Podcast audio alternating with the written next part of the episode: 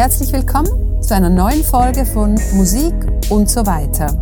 Am Mikrofon begrüßen euch Ruth und Dennis. Mit unseren Gästen sprechen wir über Musik, deren Vermittlung, die Einbindung in die Gesellschaft und so weiter. Heute ist Florina Zehnder bei uns zu Gast.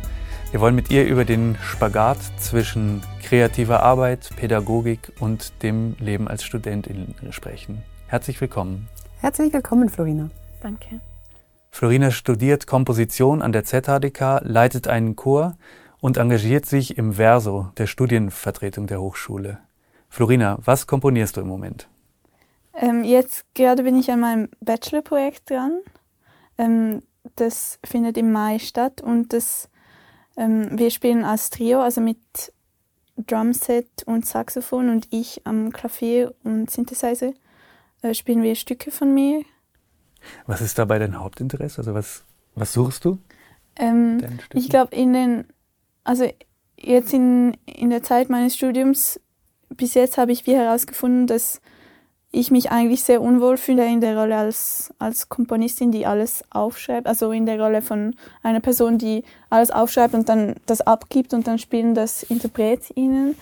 Und ähm, jetzt versuche ich mehr die Herangehensweise von, wir sind quasi eine Band und ich schreibe schon die, die Stücke, also ich plane sie im Voraus, aber wir probieren das dann vieles zusammen und es ist mehr so ein im Moment spielen und ausprobieren und zusammen. Ist also nicht mehr der klassische Werkbegriff da ist und ja. die Hierarchie, sondern eine neue Art von gemeinsam Musik machen. Ja, wobei es doch, also ich glaube, es gibt doch ziemlich fest noch die Hierarchie. Also ich habe schon ziemlich vieles geplant. Es ist nicht ganz aufgelöst. Ja, anschließend vielleicht für die Frage als, äh, an dich als junge Komponistin, gibt es für dich überhaupt noch einen Unterschied zwischen der alten E- und U-Musik, zwischen einem Popsong, einem Stück für die Tonhalle oder einem Techno-Track oder Filmmusik? Ähm, nein, nein. Für mich nicht, aber ich merke schon, dass im Studium spielt es wie schon noch eine Rolle. Also vielleicht auch daher, dass wir verschiedene Generationen sind in diesem Haus. Ähm, und in der Musikwelt spielt es, glaube ich, schon auch noch eine Rolle. Eben in der Tonhalle wird nicht das gleiche gespielt wie im Mut. Aber für mich spielt es keine Rolle, also was ich höre oder was ich schreibe. Wir haben bereits viel gehört jetzt oder gesprochen über dein Bachelorstudium. Du bist ja mittendrin. Ich möchte gerne nochmals einen kleinen Blick zurückwerfen auf deine Zeit im Gymnasium. Hast du dort auch einen so offenen Musikbegriff angetroffen? Ähm, ich glaube, Nein, es war wie noch, also es ist während des Gymnasiums gekommen, dass ich mich auch angefangen habe, für verschiedene Sachen zu interessieren. Am Anfang ähm, habe ich immer gedacht, dass ich Pianistin werden will und deshalb war ich schon auch ziemlich fixiert auf die klassische Musik, auch weil uns das im Konservatorium so vermittelt wurde und ich nicht bei Lehrpersonen Unterricht hatte, die zum Beispiel neue Musik unterrichtet haben oder so. Ähm, und ich glaube, es ist dann erst mit der Zeit gekommen, auch als ich ein Austauschjahr in Estland gemacht habe, also in Tallinn. Und dort ähm, waren irgendwie alle meine Klassenkameradinnen hatten etwas mit Musik zu tun und aber in verschiedenen Stilen. Und da habe ich auch in einer Popband gespielt dann. Und ja, die einen waren im Jazz, viele in der Klassik und ähm, eine hatte eine, eine Rockband. Also es war wie so alles vermischt. Und ich glaube, das hat schon auch viel Eindruck hinterlassen. War das ein Musikgymnasium in Tallinn, das du besucht ähm, hast? Nein, war es nicht. Es war ein normales Gymnasium und nebendran war ich noch in der Musikschule. Aber irgendwie war das dort so, dass die Musik war viel mehr präsent als bei uns im Gymnasium zum Beispiel. Ja. Erinnerst du dich an eine Aufführung oder eine, eine spezielle Begebenheit während dem Austauschjahr? Im Zusammenhang mit Musik? Mhm. Ähm, also ich weiß, dass ähm, Alvar Bert kommt ja aus Estland und das habe ich dann in diesem Jahr entdeckt. Und ich glaube, das war ziemlich eine Erleuchtung. also, weil ich fand die Musik einfach voll, wirklich voll krass. Ähm, ja. Und vielleicht schon, ja, einmal haben wir mit der Popband einen, einen Song geschrieben. Das war eigentlich quasi den der erste Song, den ich wie mitgeschrieben habe und das war irgendwie über Einhörner. und ich glaube, ich glaube, an, an das muss ich eben noch oft denken. Auch jetzt, wo ich mein Bachelorprojekt mache und wir in diesem Band-Setting arbeiten. Du leitest ja einen Chor. Wie ist diese Arbeit für dich im Kontrast zu deiner Rolle als Studentin? Ähm, am Anfang war es schwierig, weil ich plötzlich in der Rolle war von der Person, die das anleiten muss. Und ich wusste das natürlich, als ich mich beworben habe, aber ähm, oft war es dann trotzdem ein, ein großes, also weil man halt plötzlich wie selbst die vermittelnde Person ist und nicht die Person, die das Zeugs vermittelt bekommt. Und ich glaube, ich war zu, zum Teil auch frustriert, ein bisschen, weil ich hier im Studium daran gewöhnt bin, dass ähm, alle bringen sich ein und es, es gibt einen großen Wissensaustausch. Ähm, und da war es schon so, dass die Menschen wie erwartet haben, dass ich das Zeugs bringe und dass ich jetzt hier wie so quasi die Chefin bin und ich wollte das eigentlich nicht so haben. Ich wollte mehr so eine flache Hierarchie haben ähm, und habe es dann ein paar Mal versucht mit so, ah, bringt doch eure Ideen ein und so weiter und es hat nicht gut funktioniert. Ähm, weshalb ich mich jetzt so in der Rolle von der Chorleiterin eingelebt habe als Chorleiterin, wo es halt diese Hierarchie gibt. War es nicht auch ein Zusprechen der fachlichen Autorität, dass diese SängerInnen ähm, damit zum Ausdruck gebracht haben? Äh, auf jeden Fall, ja. Und das war eigentlich auch schön. Und trotzdem glaube ich, dass egal ob, also, oder, dass wenn ich mit Laien arbeite, diese Menschen machen ja nicht für nichts Musik, also die haben auch eine Idee von, was wollen sie singen, was finden sie gut, was finden sie weniger gut. Und deshalb glaube ich, ähm, kann oder wäre es schon schön, wenn dieser Austausch stattfindet. Daniela Bartels hat bei uns äh, im Podcast über partizipative Strukturen gesprochen im Chor und äh, sie hat das bisschen prägnant so formuliert, dass sie gesagt hat, also es ist auch partizipativ oder es ist auch in Ordnung in einer partizipativen Struktur, wenn jemand sagt, ich mag nicht mitmachen, ich mag nicht in der Form arbeiten, wie du das jetzt gerade vorschlägst oder wie du das eben gerade willst. Ja. Kennst du diesen Widerspruch? Auf jeden Fall. Also ja, ich habe eben deshalb habe ich vorhin gesagt, dass ich mich jetzt wie mit dem abgefunden habe, dass es eigentlich auch voll okay ist, wenn man arbeitet den ganzen Tag oder die ganze Woche und dann kommt man dorthin und ähm, vielleicht will ich dann einfach mit meinen Kolleginnen zusammen singen und ähm, habe jetzt in diesem Moment nicht Lust, mich selbst einzubringen, weil ich das schon den ganzen Tag mache und ja, das ist auch voll okay. Also ja, ich habe jetzt umgedacht in diese Zeit, wo ich den Chor leite. Sehr schön. Also du wirst weiterhin mit dem Chor arbeiten und dir vielleicht in dem Bachelorprojekt oder sicher im Bachelorprojekt anders arbeiten, wie du uns das jetzt vorhin geschildert hast. Ja, genau. Also ganz verschiedene Arbeitsweisen für verschiedene äh, Formate, mhm. die ja. dann koexistieren. Wie arbeitest du oder in welcher Form spielt die Partizipation eine Rolle in, deiner, äh, in deinem Klavierunterricht? Du unterrichtest Klavier? Ähm, da eine, äh, auf jeden Fall eine größere als mit dem Chor, ähm, aber auch verschieden je nach äh, Schülerin. Also es gibt einige, die sind mega motiviert, zum selber Sachen mitzubringen und Ideen. Und da muss man gar nicht groß nachfragen. Da kann ich einfach irgendein Thema geben und sagen, ah, wir spielen jetzt diese Geschichte und dann zack, geht's mega ab. Und das macht mega Spaß. Ähm, und ja, dann ähm, gibt es ähm, ein paar andere, die sind vielleicht ruhiger oder getrauen sich auch weniger. Und mein Wunsch ist natürlich immer, dass die Personen sich ausdrücken dürfen und sagen dürfen, ja, das will ich, das will ich nicht.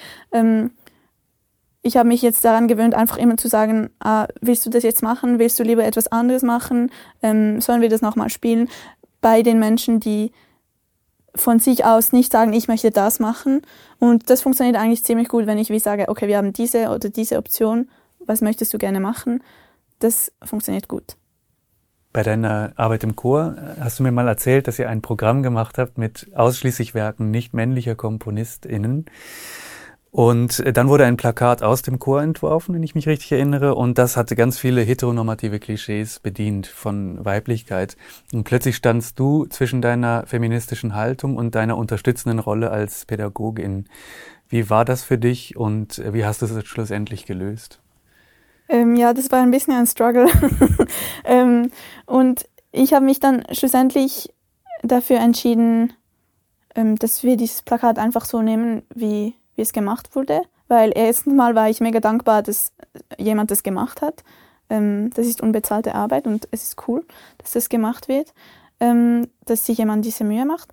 Und zweitens mal auch, weil ähm, ich, ich sehe keinen Grund, weshalb ich jemanden indoktrinieren dürfte oder jemandem einfach meine Meinung aufzwingen dürfte oder sollte. Und ich habe das dann schon angesprochen und gesagt, ähm, also oder ich habe noch eine andere Option gebracht, die ich gemacht hatte und die, die wirklich sehr neutral und langweilig war.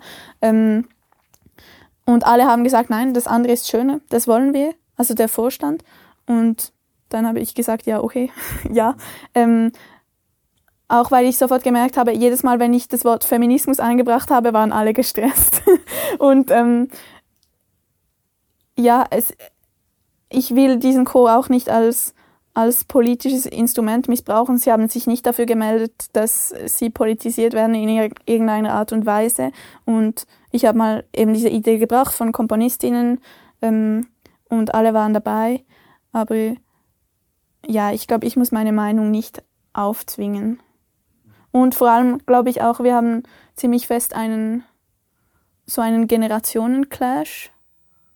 Also weil die meisten sind schon über 50 und da haben wir, glaube glaube ich, auch einfach eine andere Sicht auf Feminismus oder auf Frau, Mann, slash Gender und Binarität.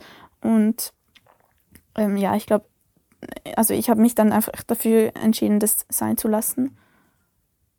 Würdest du damit umgehen oder hat es Platz in deiner eigenen Komposition und auch da bist du ja dann in einer Rolle, wo du, wo du die Impulse oder die Entscheidungen eigentlich gibst bzw. triffst, auch für, für dein Ensemble. Äh, bist du da, hast du da eine ähnliche Haltung oder ist es da etwas anders? Die politische Musik hat mich bis jetzt immer irgendwie frustriert, wenn ich es selber gemacht habe und auch oft, wenn ich es höre oder sehe. Und deshalb habe ich mich für momentan dafür entschieden, dass ich es sein lasse, die, ähm, die politischen Ideen in meiner Musik, also die gibt es im Moment einfach nicht. Und ich lege eher mein, mein eigenes Leben außerhalb von meinen Kompositionen auf das Politische aus. So. Du hast mit ähm, deinen Kompositionen auch an Wettbewerben teilgenommen, hast mit Liederfrühling den ersten Preis gewonnen. Welche Rolle spielt das für dich, dich auch hier kompetitiv zu bewegen? Ähm, ja, das ist auch eine frustrierende Sache, ähm, weil ich wie das Gefühl habe, wenn man ähm, in diese neue Musikszene irgendwie ankommen will, muss man sich irgendwie einen Namen machen. Ähm, ich finde aber eben so Wettbewerb, das finde ich eigentlich mega blöd. Und ähm, habe dann noch an einem zweiten Wettbewerb teilgenommen, wo, teilgenommen, wo wir als Ensemble dann den zweiten Preis gewonnen haben. Und ich habe ich mich nach diesem Wettbewerb dann wirklich gefragt, ja, also lohnt sich das? ist eigentlich wirklich mega dumm. Und ich glaube, jetzt werde ich das nicht mehr machen, denke ich. Also sag niemals nie, aber für im Moment sehe ich den Sinn da, oder sehe ich wie zu viele Probleme für zu wenig, ähm, wie sagt man das, Positives. So. Ähm, aber ich glaube, also mein Bruder, der ist auch Musiker und der hat auch viel an Wettbewerben teilgenommen als Interpret und ich glaube, da das ist dann noch viel unangenehmer, weil wenigstens im Kompositionswettbewerb kann ich das im Voraus machen und je nachdem schicke ich sogar ein Werk, das ich für eine andere äh, Occasion Gelegenheit, Gelegenheit ähm, geschrieben habe und dann schicke ich es einfach und dann schaue ich einfach mal. Also dann ist quasi meine Arbeit fertig. Ähm, dadurch kann ich es einfach geschehen lassen und habe nicht so diese Wettbewerbssituation, wie wenn man als Interpretin an einen Wettbewerb geht und noch die anderen KandidatInnen hört und so weiter. Ja. Du suchst ja wahrscheinlich nach Netzwerk, nach Möglichkeiten, mit deiner Komposition nach außen zu treten. Ähm, wenn ich dich richtig verstehe, welche Möglichkeiten hast du dir jetzt gesucht? Neben den Wettbewerben, was, was interessiert dich mehr? Wo ist vielleicht auch etwas leichter oder auch leichtfüßiger? Hier irgendwie mit den Kompositionen weiterzukommen? Ähm, also ich sehe es jetzt mehr so, dass zum Beispiel mit meinem Bachelorprojekt würde ich gerne vielleicht nach, nach dem Konzert noch weitere Konzerte machen, ähm, aber eher, eher so quasi als Band und dann an irgendwelchen Orten, die nicht unbedingt so neue Musikorte sein müssen. Ähm, also ich interessiere mich im Moment auch sehr für Jazz und habe eigentlich auch Lust mehr so in diese Szene zu gehen, wo man auch einfach spielt. Ähm, ja, und im Moment suche ich auch nach mehr Gelegenheiten, wo wir wirklich so als Gruppe, also bei einem anderen Projekt machen wir, planen wir so ein interdisziplinäres Konzert, ähm, wo wir auch Stiftungen am Anfragen sind.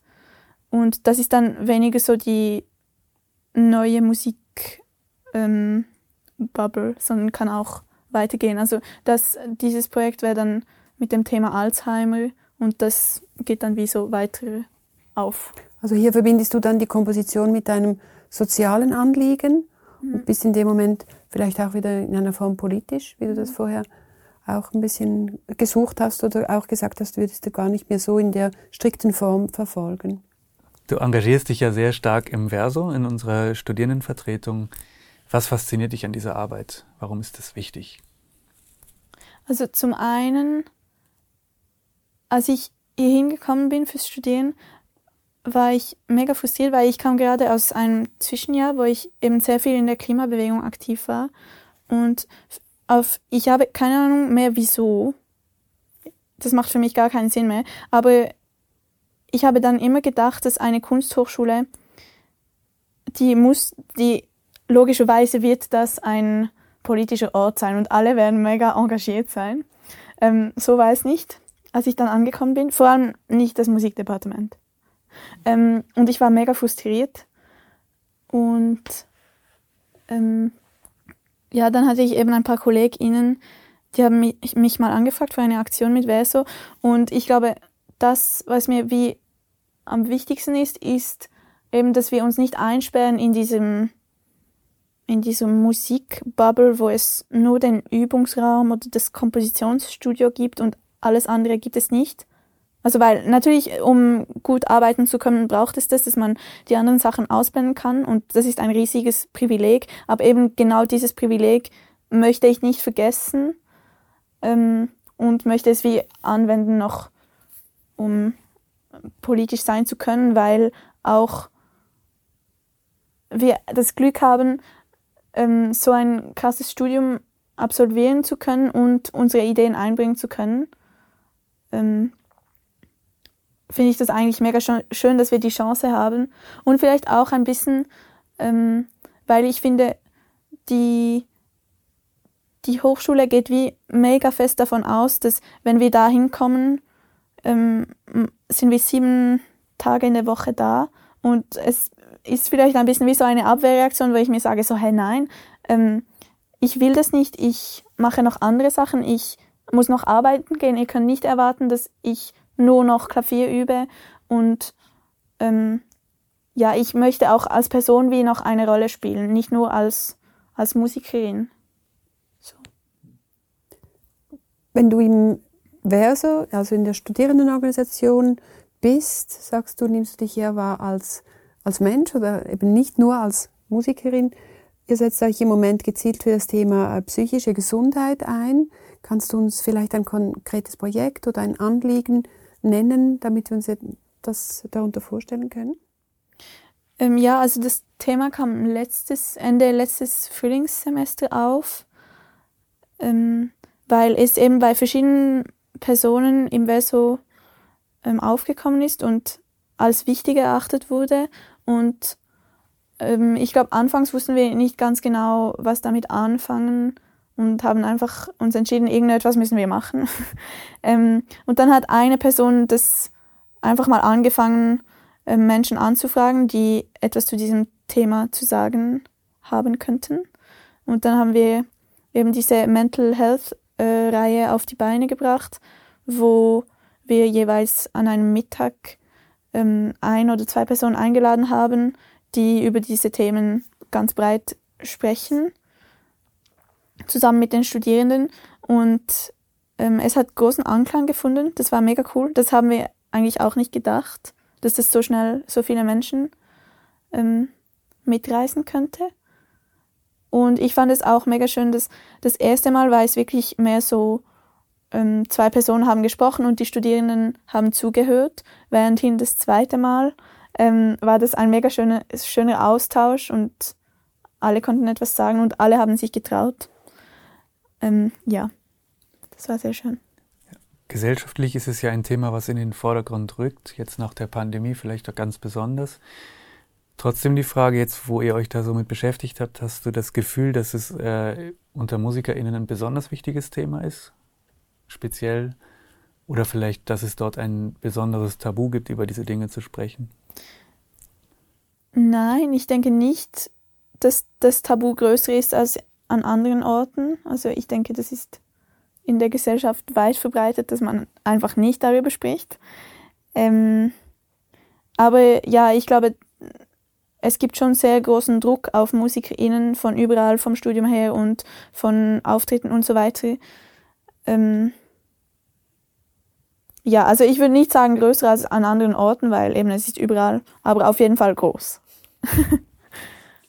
Könntest du dir daraus ein zukünftiges Kompositionsstudium zeichnen, eine Utopie entwerfen, wie das für dich idealerweise aussehen würde? Also ich glaube, dass das Kompositionsstudium, also vor allem im Vergleich zu, ähm, zu Instrumental-Hauptfachstudium, eigentlich schon ein bisschen mehr ähm, gesellschaftlichen Bezug hat weil wir eben zum Beispiel auch einen Kurs haben, der heißt Musik und Gegenwartskulturen. Da haben wir eigentlich immer ähm, politische Themen auch besprochen.